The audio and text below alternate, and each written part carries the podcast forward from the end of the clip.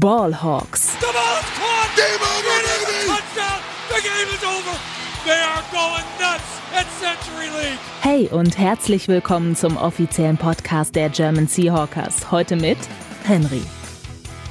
Einen wunderschönen guten Tag und herzlich willkommen zu einer weiteren Folge Ballhawks. Wir sind zurück für die Preview auf das Spiel gegen die Baltimore Ravens und dafür habe ich mir heute einen ganz besonderen Gast rangeholt, einen perfekten Experten aus meiner Sicht, denn er ist Die Hard Ravens Fan. Äh, die Kollegen haben es, glaube ich, in der Recap schon angekündigt und zwar ist der gute Oliver Friedl am Start. Ich bin mega hyped auf die Aufnahme mit dir. Servus Olli und wie geht's dir?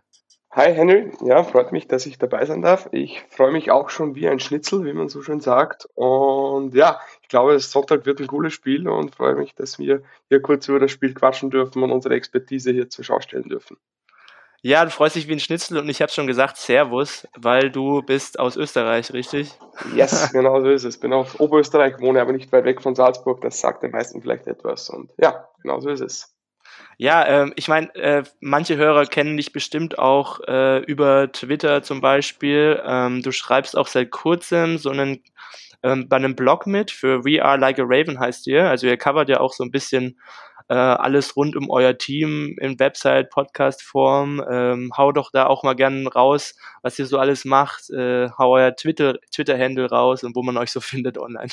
Ja, genau. Also danke, dass du uns da einen Shoutout gibst. Also man findet uns auf Twitter at we are like a raven, ähm, genauso wie likearaven.de, da ist der Blog, wo ich meine wöchentliche Friedelfreude Eierkuchen Kolumne habe. Lieblings, ja, darauf ja, warte ich immer die ganze Woche.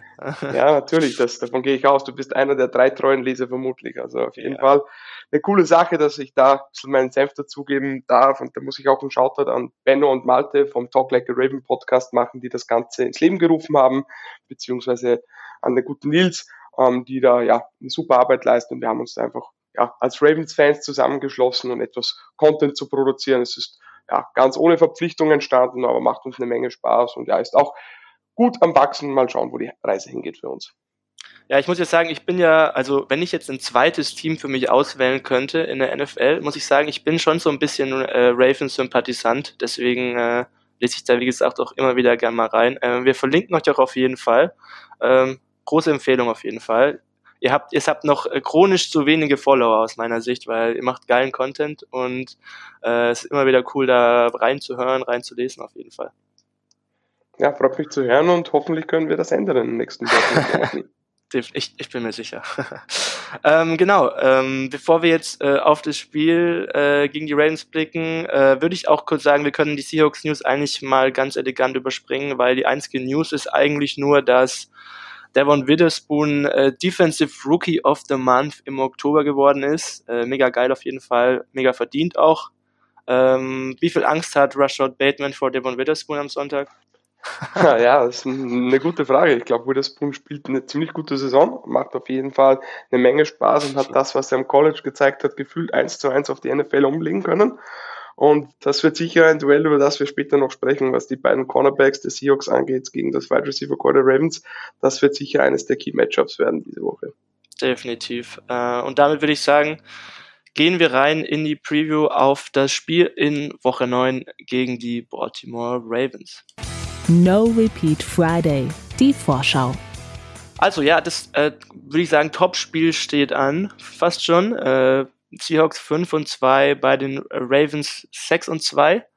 Ähm, zwei Teams, die eigentlich recht gut in die Saison gestartet sind und aus meiner Sicht auch der erste richtige Härtetest für Seattle, wenn man sich ähm, die Gegner bis jetzt angeschaut hat, da waren die Lions so für mich das einzige Team eigentlich, dass das äh, ja so ein, so ein relativ guter Gegner war. Die anderen waren eigentlich eher mittelmäßige Gegner bislang in der Saison und jetzt auswärts halt bei einem der besten Teams der Liga zu spielen, das wird auf jeden Fall ähm, ja ein, ein, ein erster richtiger Fingerzeig, glaube ich, wo vielleicht auch die Saison der Seahawks hingehen kann.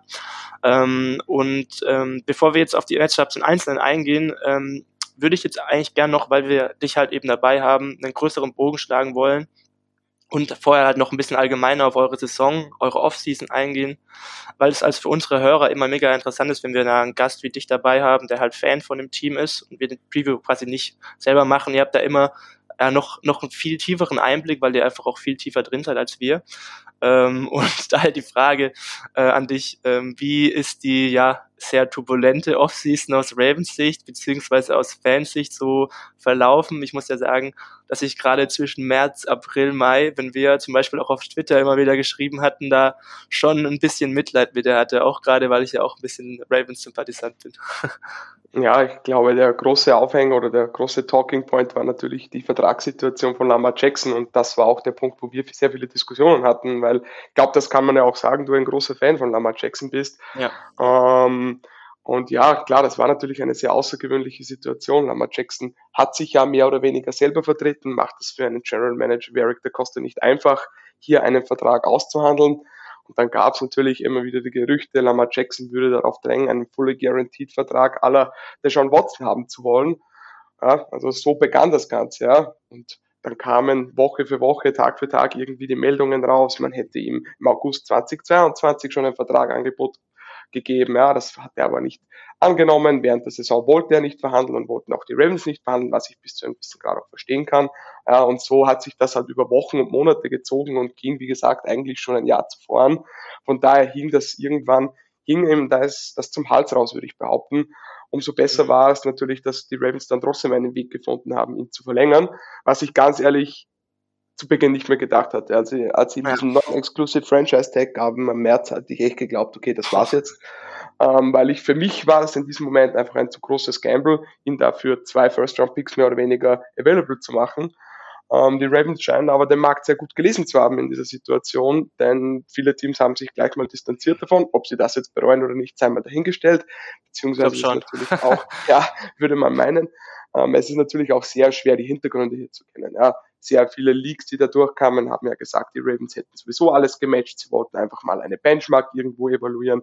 Andere sagten wieder, ja, die Verletzungen wären so ein großes Thema, was ich bis zu einem gewissen Grad verstehe. Aber wieder, Mannschaften wie die Falcons, Mannschaften wie die mhm. Lions. Ich meine, kurz, kann ich kurz reingrätschen da? Ja, ähm, super gerne, weil, super gerne. Ich meine, ich, mein, ich hatte ja auch diese Russell Wilson-Vibes bei mir als äh, aus Seahawks-Sicht zum Beispiel, weil bei, bei Wilson war es halt auch so, dass er, dass es über ein Jahr vorher schon so diese Gerüchte halt gab oder, oder diese Vibes, dass Wilson weg wollte zum Beispiel. Das hatte ich dann bei Jackson an einem gewissen Punkt auch, weil er sich, glaube ich, dann vielleicht doch nicht so ganz wertgeschätzt gefühlt ja. hat.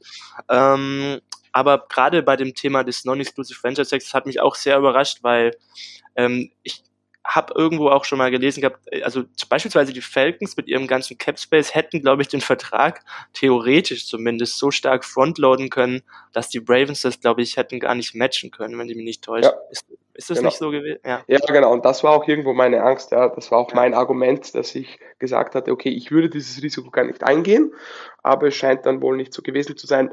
Vielleicht aus ja, einem Mix aus mehreren Gründen, ja, dass die Teams vielleicht gar nicht einen Vertrag für ihn mit den Verletzungen so ja, konstruieren wollten, dass die vielleicht die Angst hatten, dass die Ravens eben sowieso alles matchen würden und, so wie es aussieht, kein Team bereit ist nach den Browns, ha, ha, ha, ha, ha, flache tausend Tode, ähm, so bereit wäre, wirklich diesen Fully Guaranteed Vertrag auszugeben. Ja.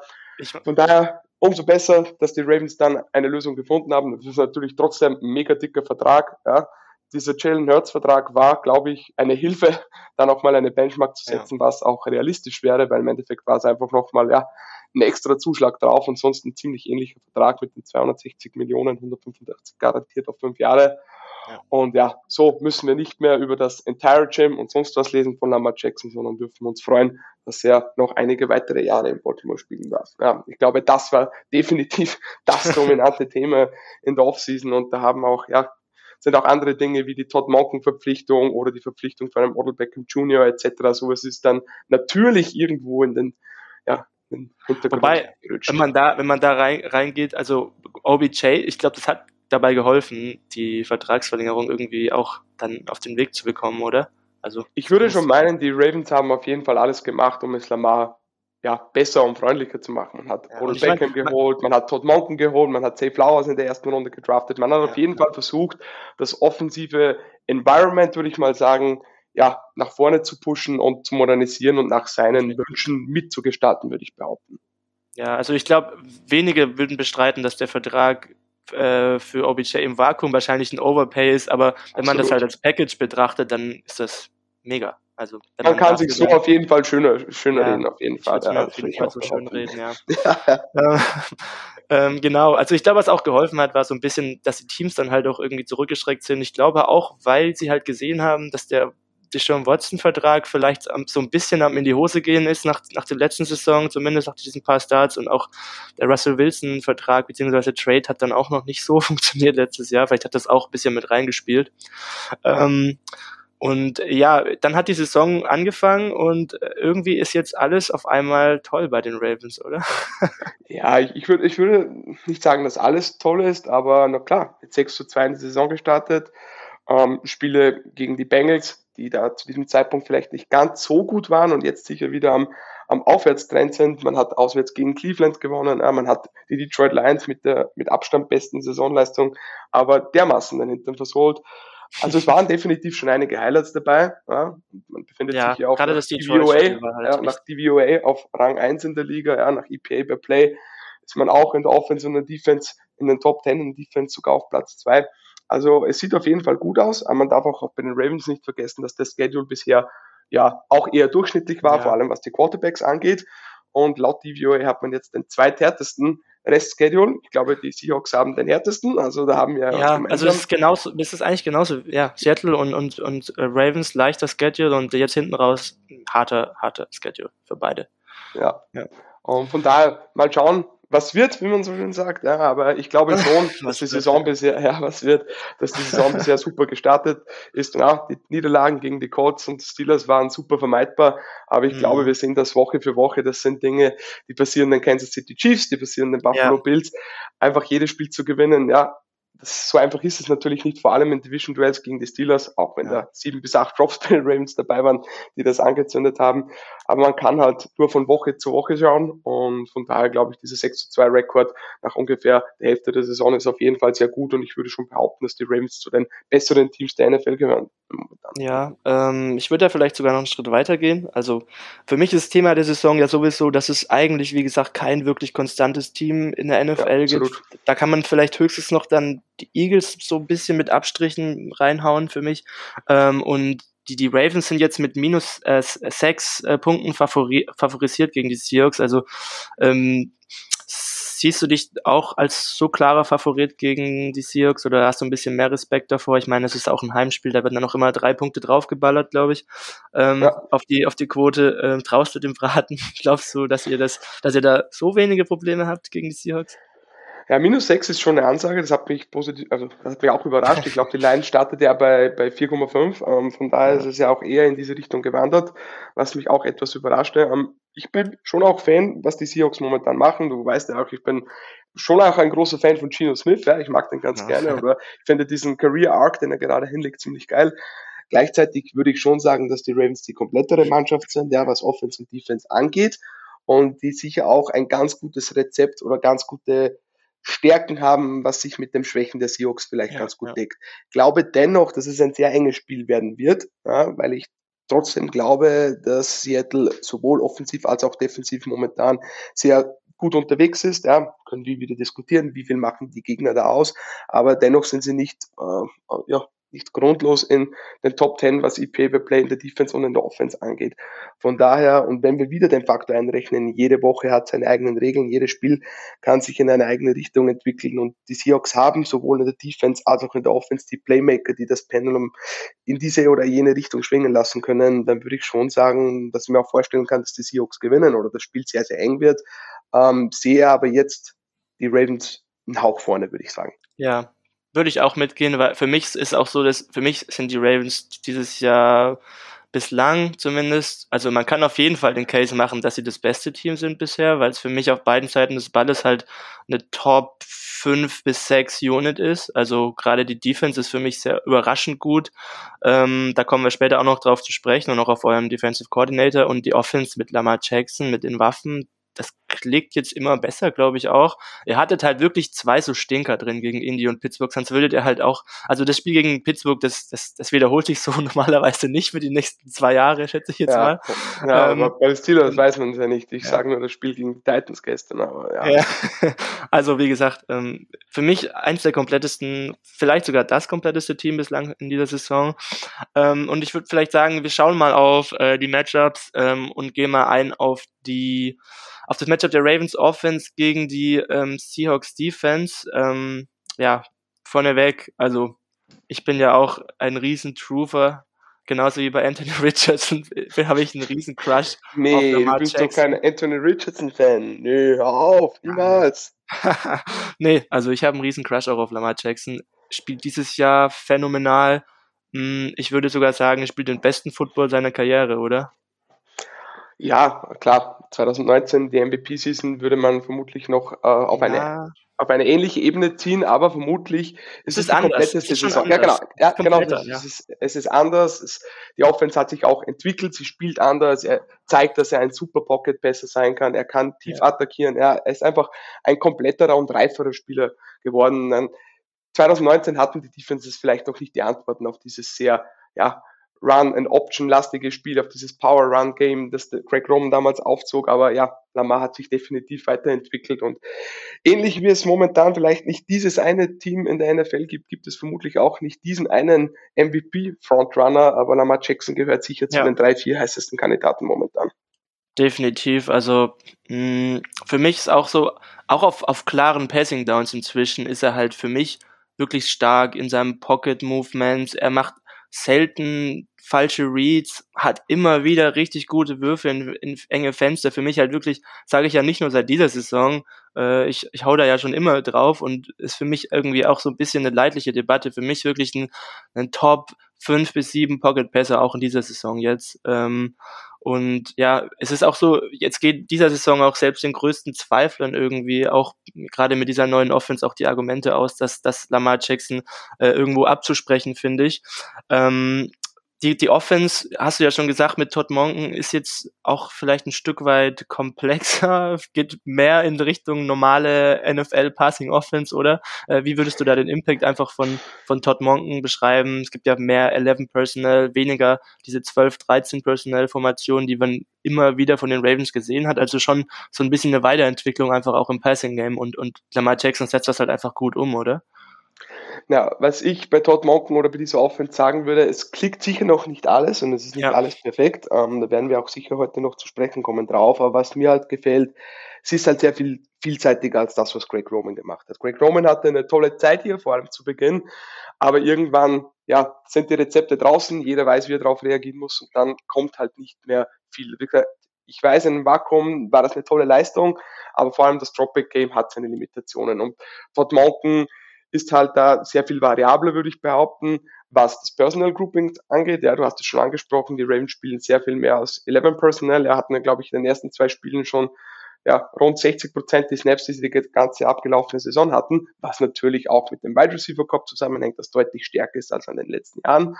Ja, man ist ein bisschen weggekommen von diesem Power-Heavy Running Game, ja, oder generell aus diesem Run-Heavy Game. Ja, die Ravens haben zwar noch immer die meisten Rushing Attempts in der NFL, was aber sicher auch mit Gamescript zusammenhängt, was damit zusammenhängt, dass Lamar auch das eine oder andere Mal scrambled, aber es ist sicher sehr viel facettenreicher geworden. Ich denke, viele Konzepte sind trotzdem noch ähnlich, ja, oder sind auch übernommen worden, aber es geht mehr Richtung Spread Offense, ja, das Run Game baut noch immer auf Option ähm, Inhalten auf, aber ist halt weg von diesem reinen Power Running Game, mehr in ein Inside Zone Running Game oder verwandelt sich gerade etwas mehr in diese Richtung. Aber was mir auch mhm. sehr gut gefällt, ist, dass Todd Monken halt auch seine Offense an den Gegner anpasst. Wir hatten gegen den Lions zum Beispiel gesehen, ja, dass die wieder mehr auf 12 und teilweise 21 Personnel gebaut haben, wo Patrick Ricard, der ja auch ein großer Teil von der Greg Roman Offense war, sehr variabel ja. eingesetzt worden ist.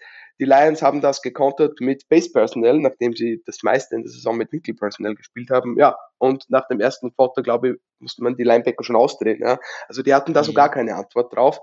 Ähm, letzte Woche gegen die Cardinals hat man versucht, das 11 Personnel zu passen. Das ging vor allem im ersten Viertel ziemlich in die Hose. Ja, die Ravens tatsächlich aus 11 Personnel im Passing Game noch gar nicht so gut. Ich würde mir auch wünschen, dass sie mehr aus dem 11 Personal ähm, laufen würden, weil da sind sie sehr effektiv in den limitierten Anzahlen, wo sie es probiert haben. Und dann haben sie in der zweiten Hälfte einfach den Spieß umgedreht und sind wieder mehr in dieses Power Running Game gegangen, haben wieder mehr aus 12 Personal, sind mehr aus diesen Formationen gelaufen, weil die Cardinals eben sehr leichte Boxen präsentiert haben und haben die Cardinals dafür bestraft. Und das gefällt mir halt, dass du auf die Matchups reagieren kannst, dass du auf den Gegner reagieren kannst und das ist halt schon ein Schritt weiter was von dem, was Greg Roman gemacht hat. Es ist sicher noch nicht alles perfekt. Es gibt noch einige Stellschrauben, an denen man drehen muss. Einige Dinge funktionieren noch nicht so, ja. Aber ich glaube, die Grundpfeiler sind auf jeden Fall variabler und vielseitiger mhm. geworden. Und wie du schon gesagt hast, Lamar Jackson hat auch einen Schritt nach vorne gemacht, hat jede Woche diese absolut ridiculous Plays drin, wo er sich wieder Zeit kauft, ja, und seine Armangles anpasst, ja, irgendwie ja. nur eine halbe Sekunde Zeit hat und den Ball dann trotzdem, ja, on a tight rope 40 Yards down the field zu Safe Flowers wirft. Ähm, von daher muss man schon sagen, die Ravens Offense ist vielseitig geworden und auf jeden Fall gefährlicher als noch vor ein, zwei Jahren. Ja, also ich finde auch, ähm, dass das Potenzial auf jeden Fall nicht ganz ausgeschöpft ist. Also wenn man auch auf die Effizienzmetriken mal schaut, nach ja. Expected Points ist, ist, ist Lamar Jackson gerade mal der zwölfbeste Quarterback äh, mit EPA und CPOE die Nummer 10. Also gerade wenn man bedenkt, wie gut er eigentlich spielt, da müsste eigentlich noch mehr rausgekitzelt werden können. Ähm, vielleicht Wenn ich da kurz einhaken so, darf, ja, da sind sicher ja. auch die Fumbles ein großes Thema. Fumbles Stimmt. hatte er doch einige und auch seine Interceptions sind noch etwas zu hoch, würde ich meinen. Ähm, das war sicher ein Punkt, den wir bei Gino Smith heute auch noch diskutieren. aber ich bin ja trotzdem froh, wenn der Quarterback dann das Risiko geht. Ähm, aber ja, klar, da kann es sicher noch nach oben gehen. Im QBR-Ranking von mir ist ESPN ist auf 12, nach PFF-Grade oder auf 11 und PFF-Grade ist ja auf 5. Also ich glaube, es ist insgesamt schon, schon ganz gut aber es, die Metriken sind doch nicht ganz perfekt, da gebe ich dir, ja, auf jeden Fall. recht. Ähm, für mich eigentlich ein kleiner Vorteil für, für Seattle ist äh, das Duell der Wide Receiver der Ravens gegen unsere Defensive Backs. Ähm, ich meine, das Wide Receiver Core der, der Ravens jetzt mit, mit Safe Flowers, OBJ ist dazugekommen, Bateman ist noch nicht so ganz gut in die Saison reingekommen, war ja, glaube ich, auch verletzt.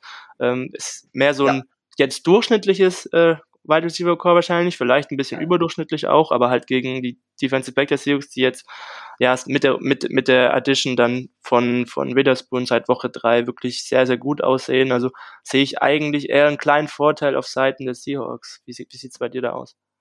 Ja, da würde ich zustimmen, ähm, weil wie du gesagt hast, die beiden sehr, sehr gut spielen und die Ravens auf Outside Receiver gut, aber nicht elitär sind.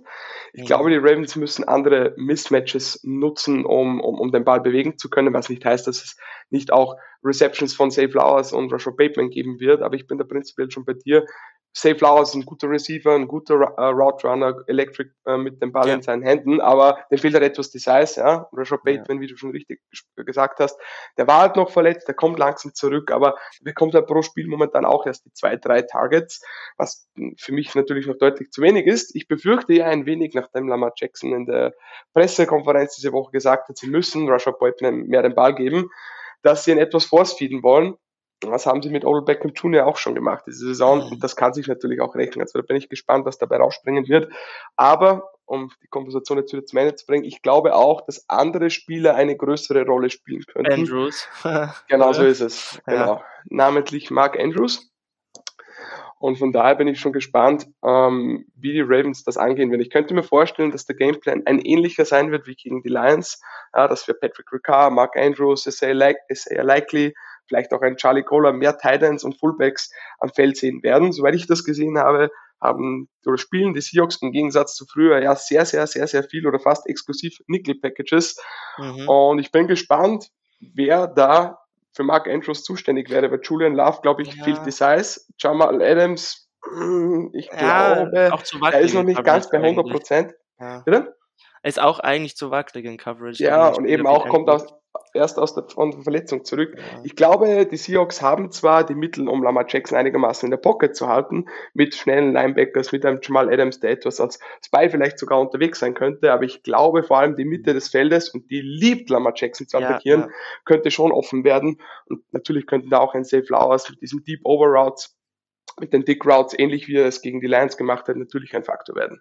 Für mich auch, muss ich sagen, so, ja, die, die, äh, der, der, der Anknüpfungspunkt, glaube ich, für die Ravens Offense über, über die Seam Route, über, über, über halt Mark Andrews, der halt wirklich eine super Waffe ist.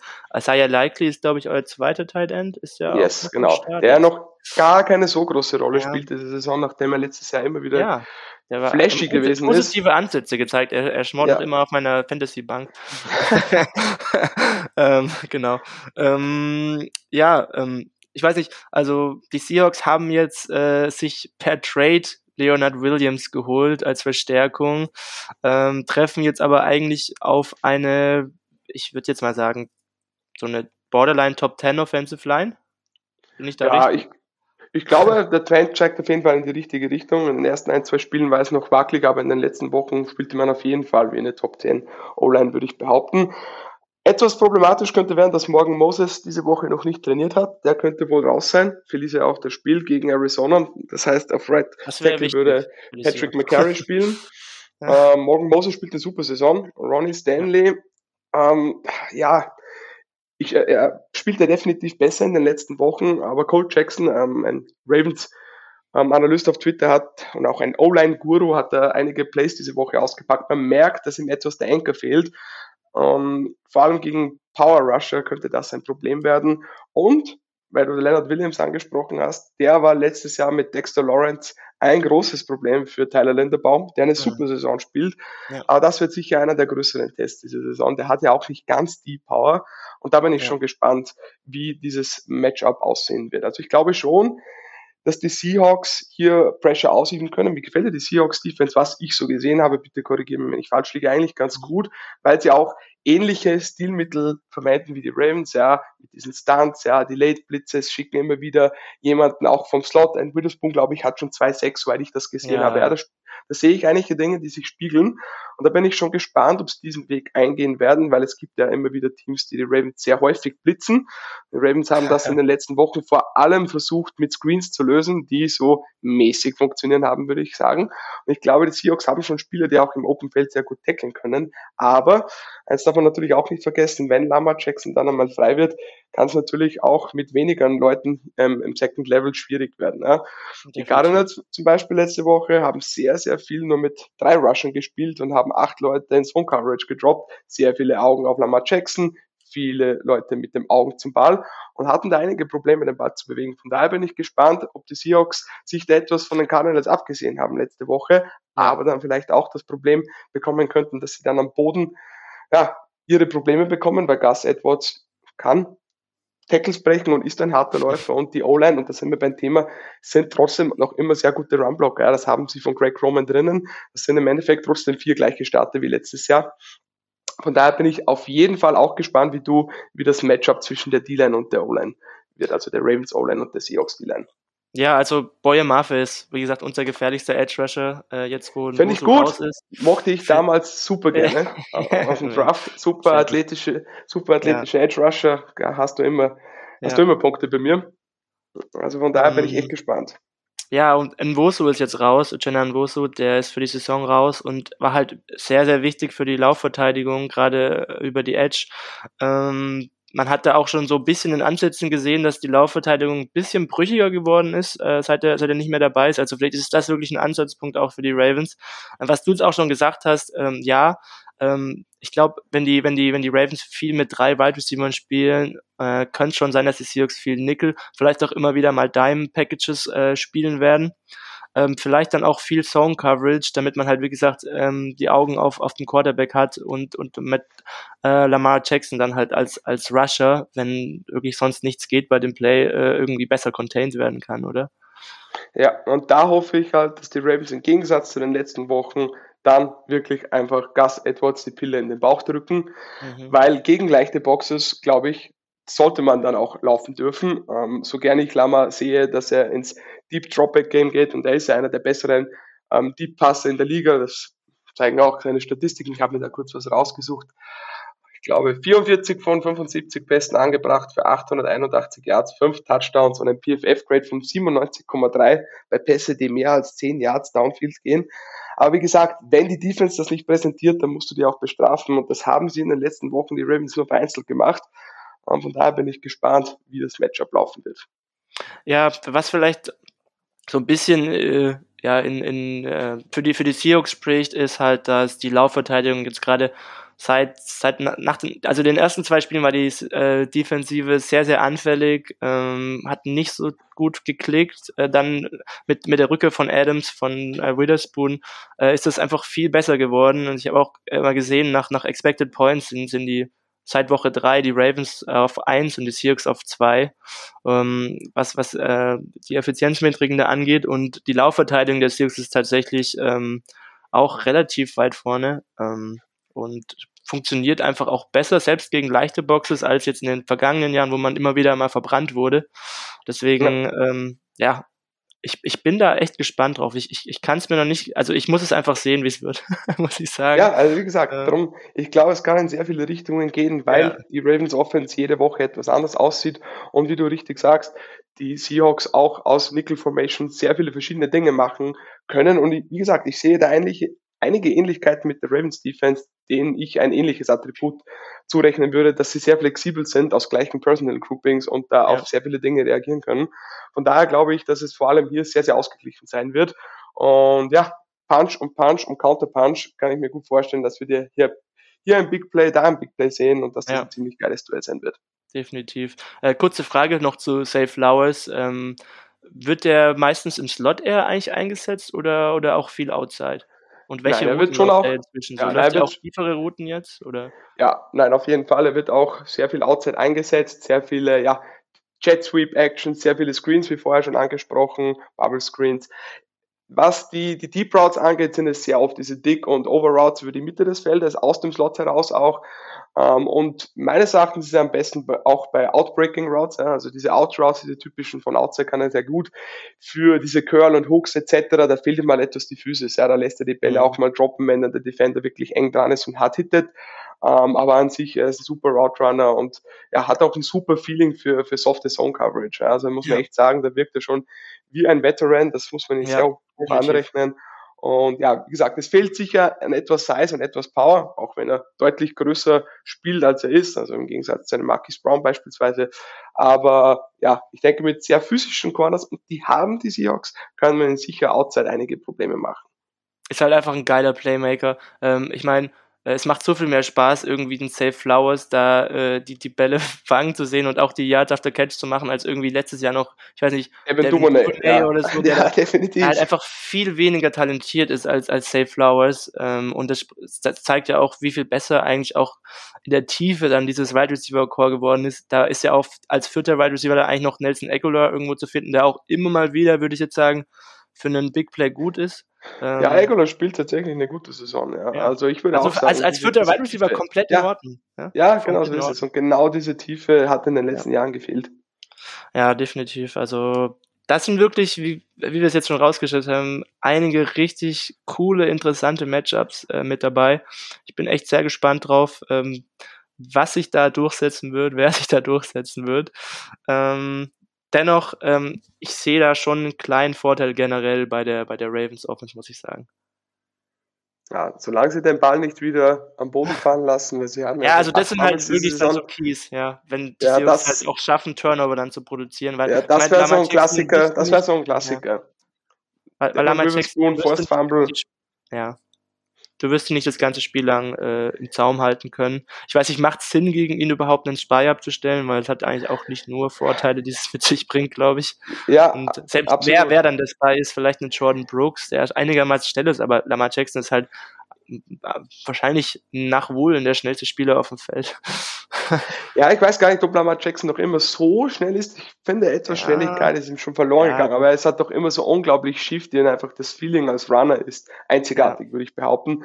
Aber du hast schon recht, ein Lamar Jackson über 60 Minuten zu containen, ist sehr, sehr schwierig. Es gibt Spiele, da hat er Probleme mit dem Blitz, wobei, wie gesagt, ich finde, dass er das heuer deutlich besser macht und er checkt ja auch an der Line of Scrimmage heuer deutlich mehr in andere Spielzüge als noch in der Vergangenheit, weil er vielleicht einfach auch mehr Freiheiten hat vom Offensive Coordinator ähm, letzte Woche hat es teilweise für die Cardinals funktioniert mit nur drei Rushern, teilweise Delayed Blitzes. Kann sein, dass das diese Woche wieder funktioniert oder die Ravens haben darauf Antworten. Es ist halt immer so ein Back and Forth, wie es so schön ist im Football. Dieses eine Mittel gegen Lamar Jackson gibt es zum Glück für mich als Ravens-Fan nicht. Und von daher bin ich gespannt, welche Strategie die Seahawks wählen werden. Lamar Jackson einfach ein Unicorn. Ähm, da gibt es kein Mittel. Ja, das stimmt. Und deswegen ist er für mich übrigens auch bis dato der MVP der Saison, muss ich ganz ehrlich sagen. Also der gibt der, den Ravens einfach so viel und für mich, wenn man es jetzt nach dieser Definition gibt, wertvollster Spieler, ist für mich bislang eigentlich Lamar Jackson, muss ich sagen. Ich weiß nicht, du, du würdest da wahrscheinlich auch, wahrscheinlich auch zustimmen. Als ja, ist natürlich auch etwas Fanbrille dabei, ja, ganz klar. Ja, aber ich denke, das Argument kann man auf jeden Fall machen. Bei, bei mir ist auch Fanbrille dabei. ja, absolut, absolut. Nachdem Anthony Richardson verletzt ist, muss es Lamar Jackson sein, ganz ja, klar.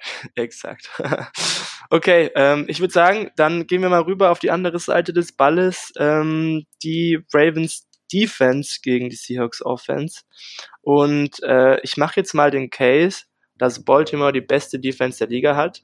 Äh, wie gesagt, über die ganze Saison gesehen, Nummer zwei nach Expected Points, Nummer zwei gegen Dropbacks, Nummer acht gegen den Lauf. Ähm, funktioniert überragend einfach als Einheit und ich glaube, vor der Saison hätte ich nicht, aber ich glaube auch die Ravens-Fans hätten das nicht gedacht, dass sie wirklich dann so gut als Einheit funktioniert, ähm, weil, also wenn man sich das Talent der Spieler äh, anschaut, ich meine, euer Cornerback 1, glaube ich, ist ja auch für die Saison sowieso raus eigentlich, äh, wenn man sich dann das Talent auf anschaut, das sind wirklich Spieler, wirklich sehr, sehr gute Spieler mit dabei, gar keine Frage.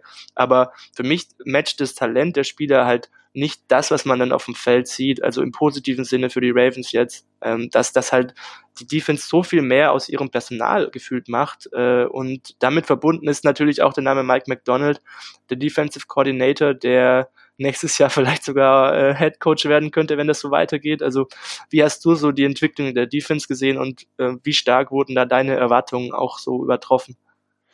Ähm, ich würde bis zu einem gewissen Grad zustimmen. Ähm, vor allem, weil die Ravens Defense letztes Jahr schon gezeigt hat, in welche Richtung es gehen könnte.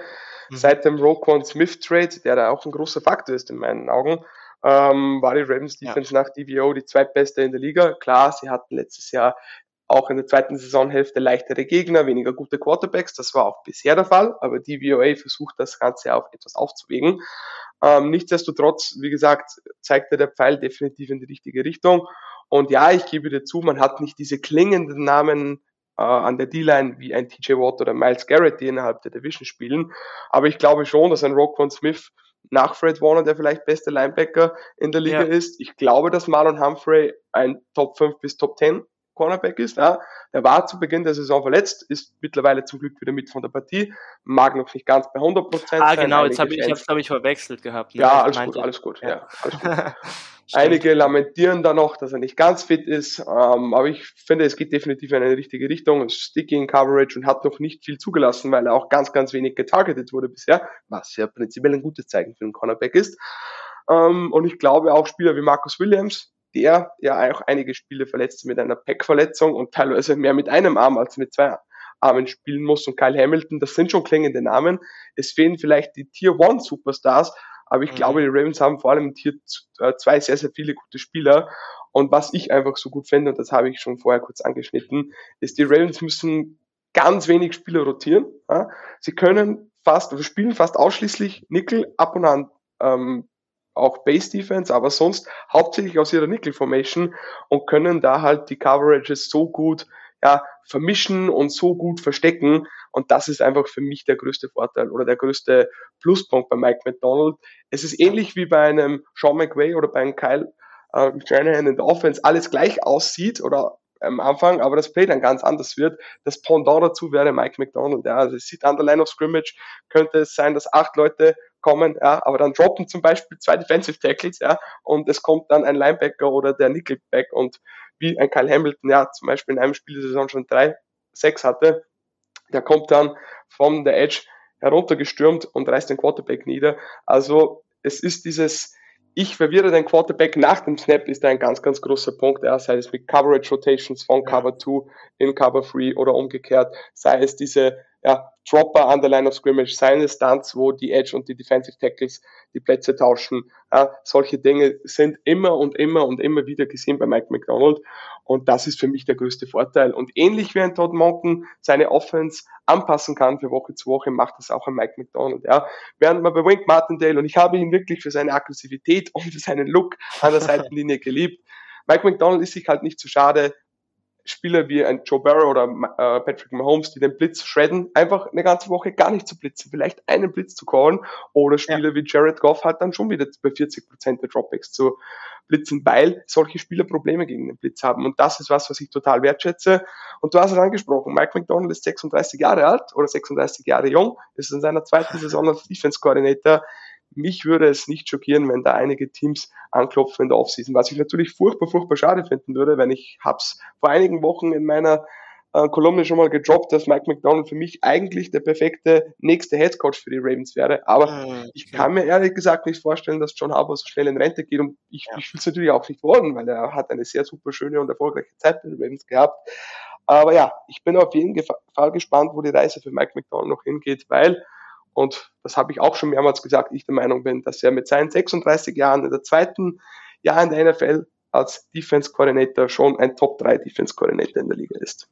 Mhm, ja, ich glaube, das, das ist ein Take, den man auf jeden Fall äh, machen kann, dass er ein Top 3 Defensive Coordinator ist. Ich habe mir gestern äh, Interesse halber auch mal so einen kleinen Breakdown zu Ravens Defense, beziehungsweise auch so ein bisschen zu, zu Mike McDonald eben angeschaut und die Art und Weise, wie er dann Pressure ähm, sendet, äh, Creepers, Simulated Pressures ja. äh, und auch die Awareness, die er dann hat, ähm, in der richtigen Situation die richtigen Plays zu callen, das funktioniert einfach richtig gut. Ähm, ich glaube auch, dass er das auch machen kann, weil er halt auch, wie gesagt, an der einen oder anderen Stelle halt doch ähm, Borderline-Elite-Spieler hat. Also für mich ist Rokon Smith auch ähm, bislang äh, zusammen mit Fred Warner wahrscheinlich der beste Inside-Linebacker. Ähm, ist halt auch wirklich elitären Coverage dieses Jahr und es, selbst wenn selbst wenn die Ravens äh, mal einen Blitz mit äh, keine Ahnung äh, Sacks äh, Defendern beispielsweise schicken und ähm, Brock Smith dann äh, quasi in Coverage ist, nimmt er halt trotzdem so viel von der Mitte des Feldes dann als Coverage Linebacker trotzdem äh, eben weg, dass, dass, dass das halt äh, nicht, nicht ganz so tragisch ist, selbst wenn wenn's, wenn die, die Offense auf einen Blitz beispielsweise vorbereitet ist. Ähm, auch ein Spieler wie Kyle Hamilton ist aus meiner Sicht einfach einer, der schematisch dann aus dem Slot äh, richtig gut eingesetzt werden kann, der halt wirklich fast alles machen kann. Ich meine, der ist ja auch Pre-Draft, eigentlich, mich hat's eh gewundert, dass ihr den bekommen habt am Ende des Tages, aber Pre-Draft äh, war das ja auch so ein bisschen das, wofür man ihn äh, quasi äh, geholt hatte, also dass er wirklich so flexibel einsetzbar ist, dass er die Defense einfach so flexibel macht, dass ein Defensive Coordinator da, glaube ich, dann auch einfach viel mehr Freiheiten eben im Play-Calling hat, oder? Ja, absolut. Also du hast jetzt zwei Namen genannt, die auch heute schon mal gefahren sind. Für mich sind die sinnbildlich für diese Defense. Das sind Roquan ja, Smith und Kyle Die Schlüsselspieler Hamilton. wahrscheinlich, die ja, zwei, oder? Absolut, ja. weil Roquan Smith hat auch einen Patrick Queen besser gemacht, ja, weil sich Patrick Queen konnte mehr nach vorwärts spielen, er musste weniger, mehr oder weniger die Coverage entziffern, musste weniger seine Mitspieler einteilen, auch wenn denn ein Green Dot ein anderer Spieler hatte, nämlich Chuck Clark, aber trotzdem, das war oft zu viel Responsibilities für einen immer noch sehr jungen Spieler und sehr unerfahrenen Spieler, der auch im College nicht viel gespielt hat. Und Rokon Smith war halt dieser Alpha Dog oder ist dieser Alpha Dog in der Defense. Und mittlerweile sind Rokon Smith und Patrick äh, Queen fast, ich würde nicht sagen austauschbar in der Leistung, aber letztes Jahr war es halt Patrick Queen, der, der viel geblitzt hat und Roquan, der, der in Coverage war. Mittlerweile ist das einfach interchangeable, was mich wieder zu diesem Punkt bringt, den ich vorher schon angebracht hatte. Es sieht gleich aus, aber es kann ganz anders sein. Einmal blitzt Roquan, einmal blitzt Queen, einmal droppen beide. Roquan geht als Temper 2 Linebacker raus, vielleicht geht Patrick Queen als Temper 2 Linebacker raus. Und genau das ist das, was diese Defense ausmacht. Gleich für Kyle Hamilton, ja, der letztes Jahr zu Beginn sehr viel im Slot spielte, jetzt teilweise zu Beginn der Saison wieder auf Safety spielte, dann wieder in den Slot wechselte, weil äh, Gino Stone ganz gut spielte. Jetzt mhm. ist Marcus Williams verletzt, er geht wieder etwas mehr in Safety, aber sie versucht ihn trotzdem Richtung Box zu bringen, ihn mal als Blitzer einzusetzen, als Tight End Eraser. Und genau diese Mismatches oder diese Mismatch Eraser würde ist, ist eigentlich der richtige Begriff, machen diese Defense aus. Und jetzt muss ich noch ganz kurz auf einen Punkt draufdrücken. Mhm. Wir hatten nämlich vor ja, es ist fast ein Jahr her, eine Diskussion zu Rock von Smith. Ich muss auch zugeben, wie sie ihn ertradet haben, ein Second Round Pick, ein Fifth Round Pick.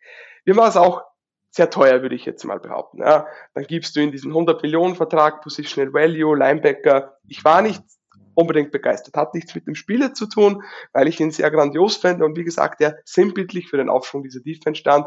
Aber ich glaube, man darf legitime Fragezeichen haben. Ein Fragezeichen, das der gute Henry hatte, am 10. Jänner und ich lese vor, ich habe mir den Tipp rausgeschrieben. Komm, jetzt gibt ey. es, jetzt gibt es hier Rechnungen. Ja, ich, ja, oh, die Hörer, die es jetzt bis hierhin noch geschafft haben. Die, die Henry am 10. Jänner nach dem Rockman-Deal. Kann mich bitte jemand halten? Ja. Nach einem Kommentar von einem User, der gefragt hat, was du denn dagegen hattest. Ich glaube sogar, dass ein Elite-Coverage-Linebacker durchaus eine gute Investition sein kann. Bei einem Rogue-Fan bin ich mir aber an, alles andere als sicher, ob er das je sein kann. Coverage Grade von 90,1 laut PFF aus dem Mund von Henry Wolford vorher. Rokon Smith, ein, ein Elite Coverage Linebacker. Mir geht das Herz auf. Und ja, wie gesagt, man darf sicher legitime Fragezeichen haben, aber ja, ja. in einer NFL, die sich vielleicht wieder etwas mehr dazu wandelt, dass genau diese Unicorn-Linebacker schon auch ja, durchaus diesen Wert haben, muss ich sagen, ich bin echt heilfroh, dass ich mich da auch getäuscht habe und dass auch du dich da etwas getäuscht hast. Und wir sagen können, Rokon Smith ist schon ziemlich geiler Linebacker. Ball gespielt an der Stelle. Ähm, Ball gespielt an dieser äh, Stelle. Und ich, ja, ich muss auch sagen, diese Unicorn-Linebacker wie ein Fred Warner, wie ein Rokon Smith, wenn die wirklich so stark in Coverage sind, die sind dann trotzdem, würde ich auch den Take mitgehen, halt ihr Geld wert, weil die wirklich so viel in der Defense geben können. Ähm, definitiv. Ähm, wenn wir mal kurz auf, auf die Defensive Line schauen gegen die Seahawks Offensive Line. Also die Seahawks Offensive Line ist immer noch verletzungsgebeutelt. Also der Starting Right Tackle Abe Lucas ist immer noch raus. Stone Forsyth spielt, äh, auf Right Guard spielt Phil Haynes. Also äh, die Seahawks Offensive Line schon die ganze Saison eigentlich verletzungsgebeutelt und äh, spielt gefühlt jede Woche mit, mit einer neuen Starting Five. Also wenn man das jetzt mal ähm, äh, ja, äh, sich anschaut, also muss man sagen, es ist eigentlich echt gut, wie die Line performt, wenn man sich, wenn man sich anguckt, äh, wie viele Verletzungen äh, da halt eben die ganze Saison schon die Seahawks O-Line plagen. Ähm, ich meine, die, die Baltimore Ravens D-Line, das ist so ein bisschen die Unit, wo, glaube ich, alle noch am skeptischsten waren, glaube ich, vor der Saison, ob, ob der Pass Rush wirklich funktionieren kann. Jadavion Clowney wurde jetzt kurzfristig noch geholt, spielt jetzt irgendwie die Saison seines Lebens oder die beste seit, seit 2016 gefühlt oder sowas in die Richtung ähm, ist der Pass Rush der, der, der Ravens aus deiner Sicht individuell wirklich so stark? Oder ist es halt auch die Art und Weise, wie er in Szene gesetzt wird, dass er, dass er so, so gut ist? Ich meine, die Ravens haben, glaube ich, die meisten Sex gesammelt, wenn ich mich nicht ja, täusche. Genau, ähm, 31 für also die Liga an momentan. Ist es, können die, können, können die Ravens individuell wirklich so gut gewinnen? Äh, oder ist es wirklich dann so das Gesamtpaket aus, aus wenn, man, wenn man sich die ganze Defense eben anschaut und wie die funktioniert eben im Kollektiv? Ähm, ich würde sagen, der Großteil ist sicher das Defensive Scheme, ja, dass die Coverage hält, dass eben über diese Stunts, über diese Squires, ähm, über diese Creepers, dass hier gewonnen werden kann. Das würde ich schon meinen. Ja. Also Justin Merebuke beispielsweise hat 6,5, 6. Ja. Ganz, ganz geile Saison, gemacht, die er oder? spielt. Ja, absolut. Ähm, er ist immer noch etwas ein Boomer Bust Player, würde ich sagen, ja, weil er einfach diese Gaps attackiert und ab und zu seine Assignments blowt und im Run dann vielleicht mal etwas aufgibt. Aber ja, 6,5, 6 und ich glaube, eine Pass Rush Win Rate für 12 von 12 Prozent sind beides Karrierebestwerte. Ähm, von daher, der wird wohl einen ziemlich dicken Vertrag in der Offseason unterschreiben. Ich befürchte halt leider nicht in Baltimore, so wie er momentan spielt. Ähm, ich glaube, es sind viele gute Spieler an dieser D-Line. Michael Pierce hatte letzte Woche ein absolut überragendes Spiel. Ja, immer cool, wenn so ein 6 Fuß, 360 Pfund Nose Tackle rasiert. Ja, sieht immer wieder lustig aus. Ähm, du hast Clowny angesprochen, der endlich fit zu sein scheint, ja, der Pressures und Pressures und Pressures sammelt, leider trotzdem noch immer das gleiche Problem hat wie die ganze, seine ganze Karriere schon, dass die Sex dann nicht ganz zugehen, ja, ähnlich mhm. wie bei Odafe Oe.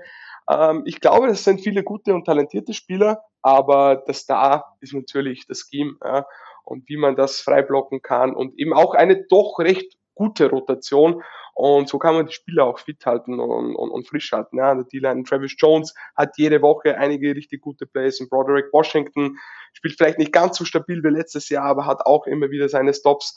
Ähm, es sind nicht die klingendsten Namen, aber trotzdem eine recht tiefe Gruppe und es sollen ja auch Thais Bowser und David Ojabo hoffentlich bald wieder fit sein. Von daher kann ich es auch verstehen, dass man jetzt an der Trade Deadline nicht irgendwie da sinnlos Picks um sich warf.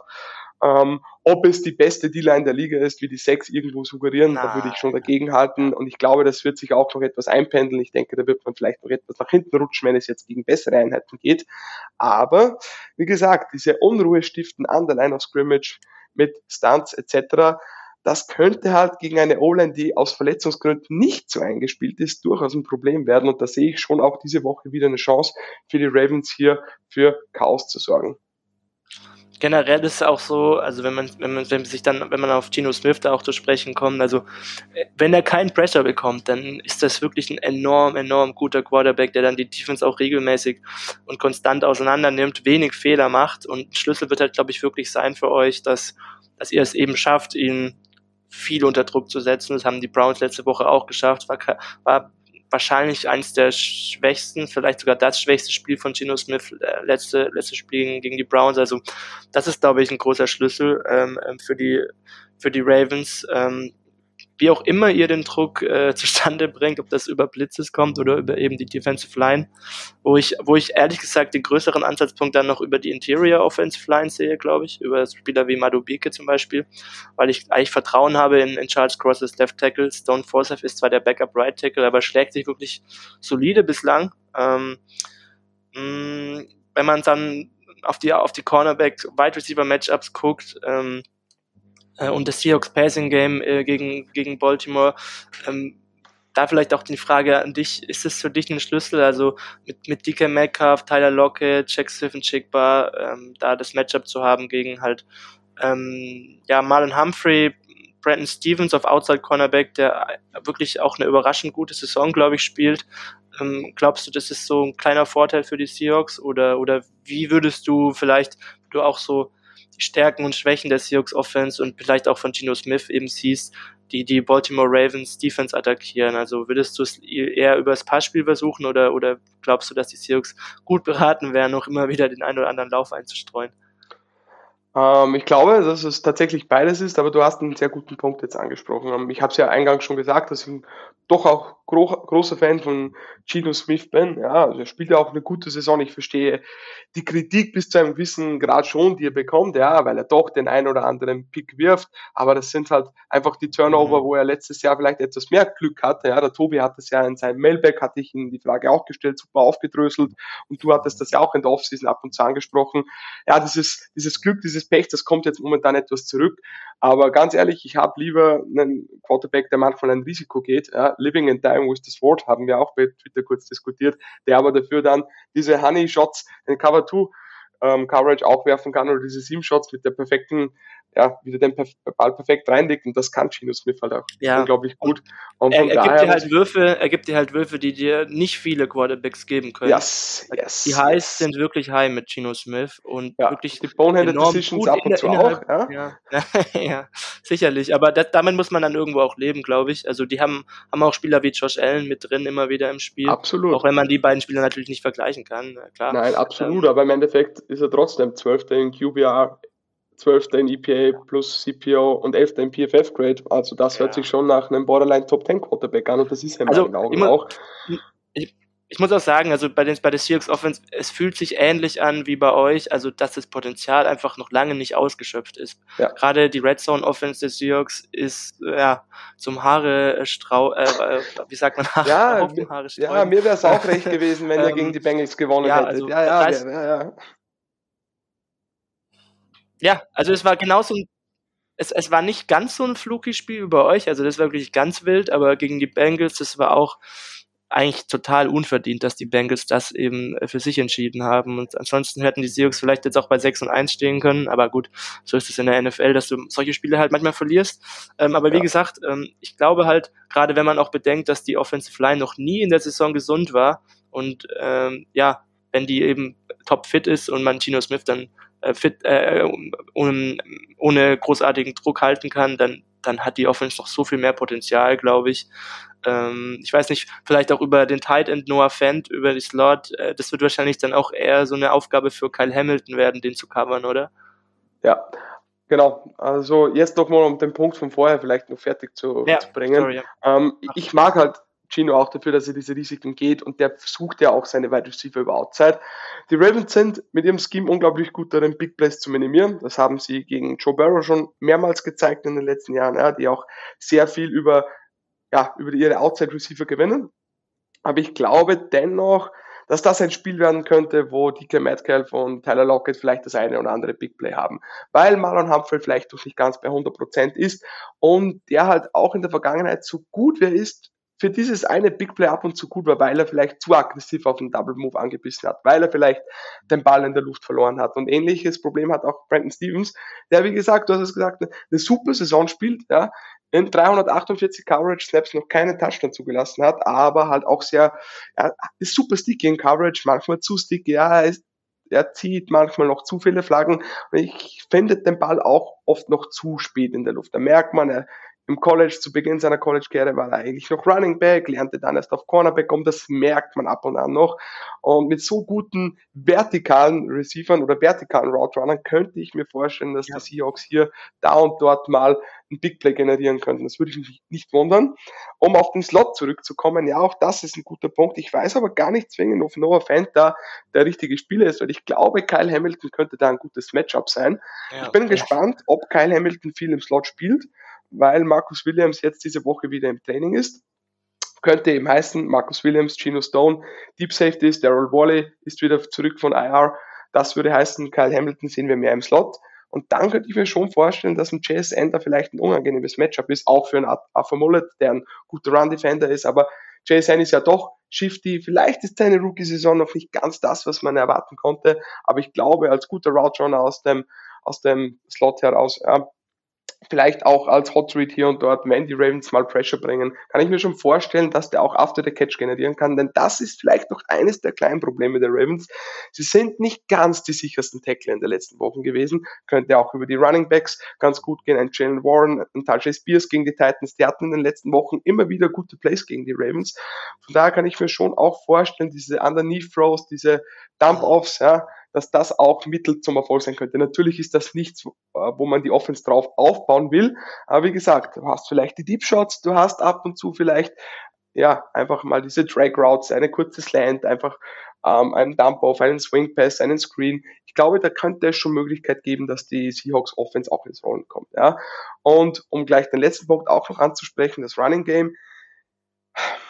Die Ravens sind eine gute Defense, auch gegen den Run aber sie sind ab und an verwundbar auch im zweiten Level. Ja, so gern wie ich Rock und Smith von Patrick Queen mag, wenn man ihnen das ein wenn man ein Ding vorwerfen kann, ist, dass sie vielleicht im zweiten Level nicht ganz so gut darin sind, Blocks anzunehmen, Blocks zu dekonstruieren, ja, weil sie vielleicht nicht ganz den Pop in ihren Händen haben wie andere dickere Linebacker, schwerere Linebacker wäre das richtige Wort. Ähm, von daher könnte ich mir mhm. schon vorstellen, dass Shane Waldron und, und Pete Carroll sagen, na, Zach Charbonnet sah letzte Woche ganz gut aus. Kenneth Walker ist sowieso schon lange wieder überfällig für einen großen Run. Würde mich nicht wundern, wenn wir nach dem Spiel sagen, na, das war doch ein geiler 55 Yard Touchdown Run von Kenneth Walker. Ähm, ja. Von daher, wie gesagt, die Ravens Defense ist absolut gut, aber ich glaube schon, dass die Seahawks hier und da ein Mittel haben, um auch Big Plays zu generieren. Also ich sehe den Vorteil hier vielleicht etwas stärker ähm, im Zuge der Ravens, also bei den Ravens im Gegensatz zu Ravens Offense gegen äh, Seahawks Defense, das sehe ich recht ausgeglichen. Hier sehe ich schon den Vorteil eher bei den Ravens, aber ich glaube schon, dass die Seahawks hier und da ein Mittel haben und den Ravens auch mitzutun. Und darum glaube ich auch, dass das Match relativ eng werden wird. Ja, glaube ich auch. Ähm, ich glaube auch, wie gesagt, also ich, ich habe das Gefühl, dass die Seahawks Defense, äh, Seahawks Offense sich ähnlich schwer tun wird, wie jetzt letzte Woche gegen die, gegen die Browns weil die Defense wahrscheinlich vergleichbar ist, zumindest von der Qualität her. Mm, deshalb glaube ich, dass, dass die Seahawks Defense eben im Gegenzug das Spiel halt einigermaßen eng halten muss. Da bin ich echt mal gespannt drauf. Kommen wir gleich im Fazit dann auch noch dazu. Ähm, eine letzte Frage zu Defense habe ich noch. Ähm, Gino Stone, der spielt ja wirklich eine super Saison bis jetzt. Äh, Marcus Williams kommt zurück, wäre ja eigentlich der Starter gewesen. Du hast, glaube ich, schon gesagt gerade. Ähm, Gino Stone wird da auf dem Feld bleiben, wenn Marcus Williams zurückkommt. Und Kyle Hamilton wird dann eher rumgeschoben werden, weil, weil Gino Stone ja. wahrscheinlich einfach zu gut spielt dieses Jahr. Oder? Ja, gehe ich ehrlich gesagt auch davon aus. Ähm, wie gesagt, Mike McDonald ist jetzt nicht unbedingt der Typ, der super viel rotiert zu Beginn der Saison, ist ab und zu auf, auf Cornerback 2 rotiert worden. Von daher glaube ich jetzt nicht, dass Kyle Hamilton und Marcus Williams die Starter auf Safety sind und Gino Stone da und dort rein rotiert.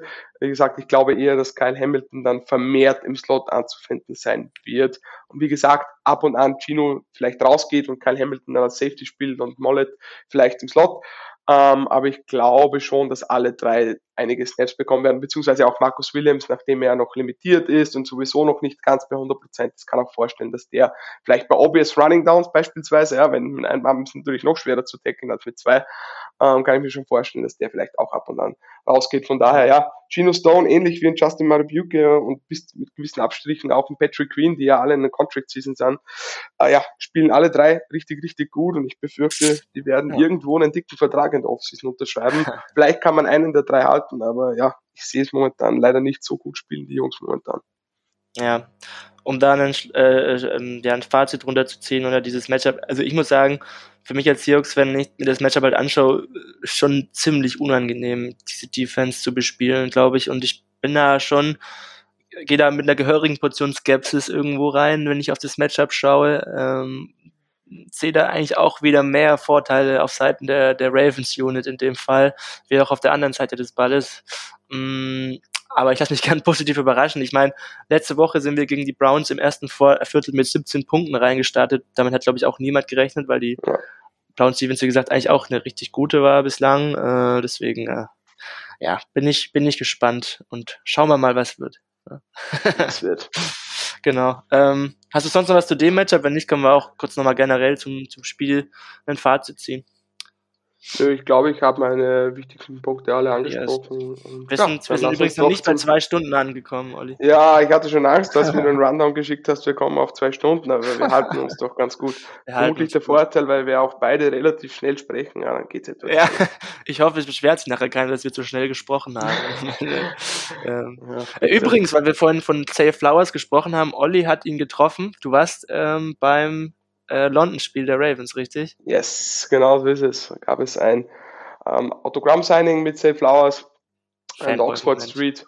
Ja, absolut. Ich war tatsächlich ähm, der allerletzte, den sie reingelassen haben. Habe den Bouncer irgendwie die ganze Zeit gesagt, hey, ich schreibe für den deutschen Ravens-Blog, ich würde so gern reingehen. Und dann haben sie natürlich zuerst ähm, Kinder und so reingelassen und Leute ja. mit Safe Flowers Trikot. Und er sagte, ja, schaut mal, was sich machen lässt. Und ja, bin dann wirklich tatsächlich noch der Letzte gewesen, der rein durfte.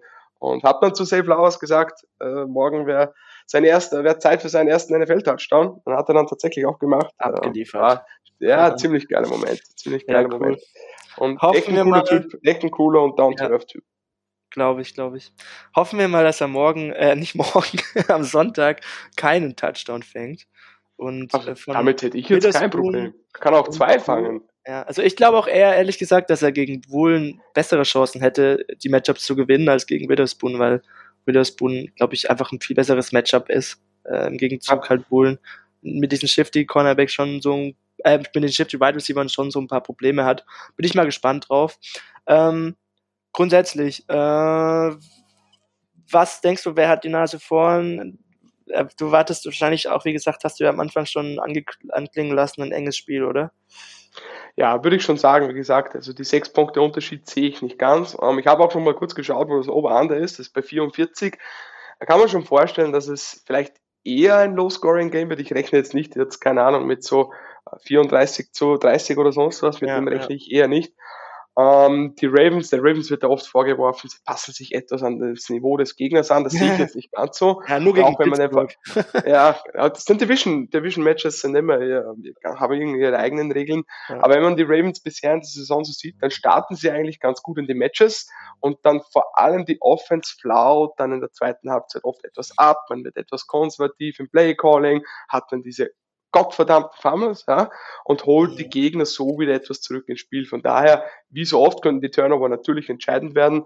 Ähm, ich rechne damit, dass, wie gesagt, beide Teams ihre Big Plays haben werden, in Offense und Defense.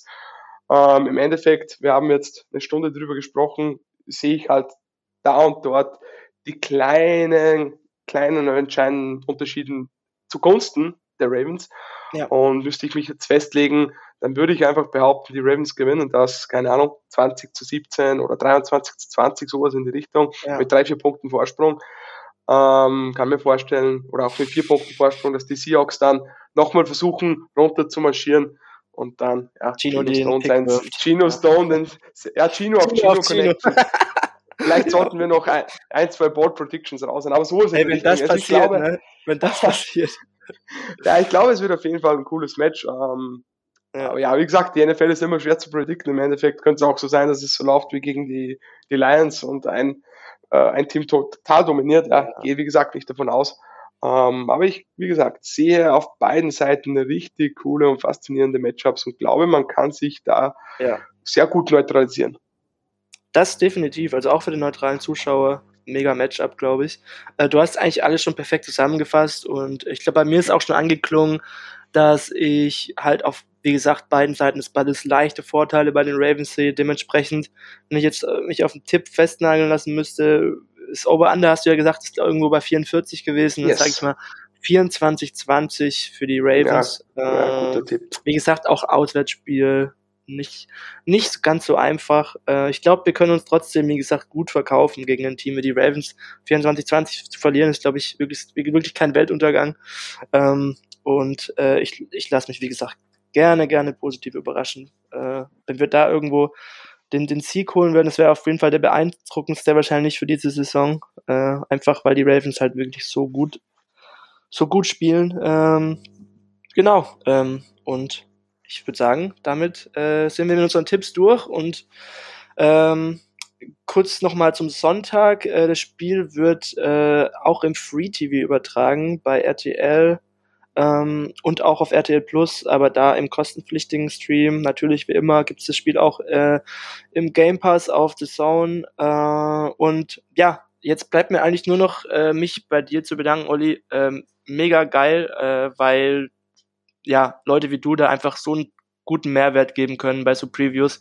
Ähm, du bist da so tief in der Materie drin, deswegen noch vielen Dank an dich. Ähm, hat mir auf jeden Fall mega Spaß gemacht. Äh, ich hoffe, wir spielen nächste Saison äh, nochmal gegeneinander und können dann vielleicht nochmal noch mal das Ganze wiederholen. Ja, oder im Super Bowl, je nachdem, wie wir uns aussehen. Ja, das, da, nee. gerne, gerne. Ja, nee, ähm, möchte auch nochmal Danke für die Einladung sagen. Meine, wir zwei kennen uns ja mittlerweile ganz gut. Ja. Ähm, Wie lange kennen wir uns jetzt ja, schon? ja, doch schon ein paar Jahre. Ja, doch schon ein paar Jahre. Jahre ne? Über Twitter halt, ne? Ja. ja. Und ja, wie gesagt, kenne ja doch einige Seahawks-Fans, auch privat, ja, tatsächlich ein Bekannter auch schon geschrieben diese Woche, hat gehört, ich bin da im Podcast zu Gast, auch ein ganz cooler Moment.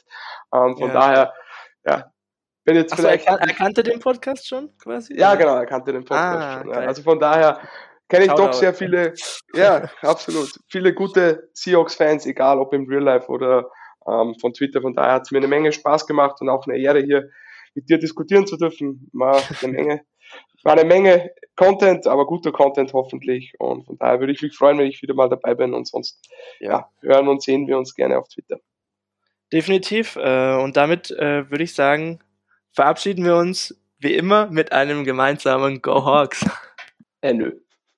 Go Ravens. ja, genau. Touchdown Seahawks! Weitere Infos zu den German Seahawkers gibt's natürlich auch auf unserer Website unter germanseahawkers.com.